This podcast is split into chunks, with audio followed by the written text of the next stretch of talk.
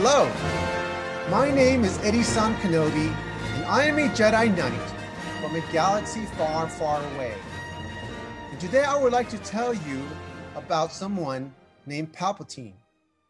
He was on the outside a great and good leader who cared for his people.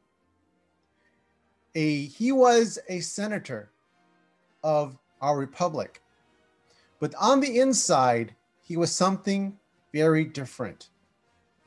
But before that, I would like to read for you from your Bible, Matthew chapter 23, verse 25 to 39. And it says, Woe to you, teachers of the law and Pharisees, you hypocrites! You clean the outside of the cup and dish, but inside they are full of greed and self indulgence. Blind Pharisee, first clean the inside of the cup and dish, and then the outside also will be clean.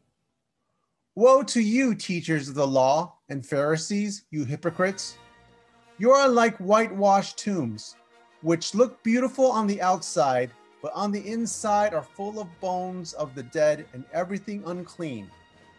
In the same way, on the outside you appear to people as righteous, but on the inside you are full of hypocrisy and wickedness. Woe to you, teachers of the law and Pharisees, you hypocrites!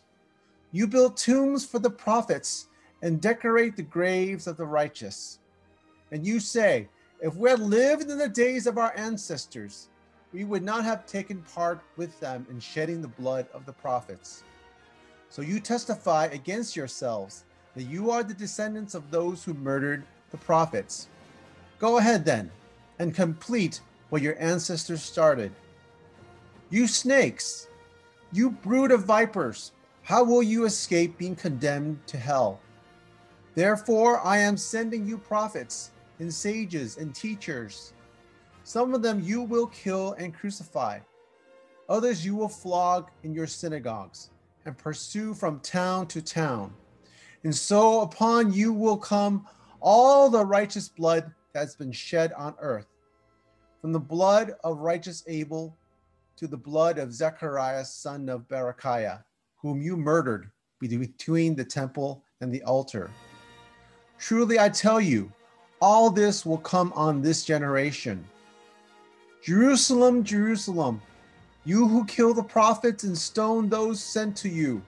How often have I longed to gather your children together, as a hen gathers her chicks under her wings, and you are not willing. Look, your house is left to you desolate. For I tell you, you will not see me again until you say, Blessed is he who comes in the name of the Lord. So, here in this passage, we have Jesus telling the Pharisees that they were hypocrites, telling these Pharisees that the outside they look like good and righteous men, but on the inside, it was something very, very different. They were out for themselves and not really to serve the people that they were supposed to be leading. They look righteous on the outside, but inside is full of sin and self indulgence and self serving. And so Jesus is telling them that he knows and that God knows, and that even though for a time being they may get away with this deception, Eventually, they will be revealed and God will judge them. And so, for the Emperor Palpatine, he is very similar to these Pharisees.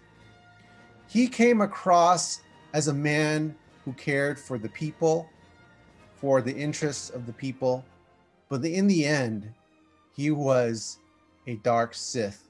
Not only that, he was a Sith Lord, out for power for himself. But in the end, he was defeated. In the same way as these Pharisees that Jesus spoke about. So, what does this mean for us?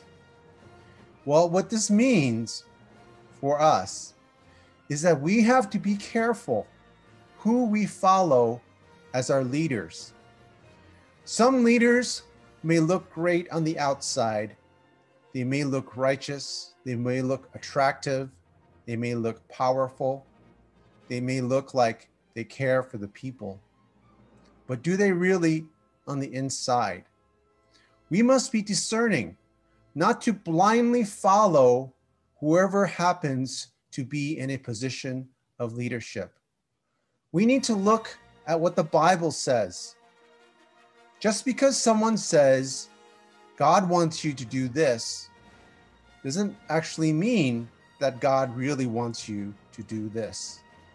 You must discern and look in the Bible. And you must have a relationship with your Jesus because ultimately, He is the one that you are following. Jesus is your master, and you must follow Him. And the closer that you are with your master, Jesus, the more you can discern what is the right thing to do. So that is my encouragement for you. Be close to your master, your true master, Jesus, and be discerning as to who you should follow as human beings in this world.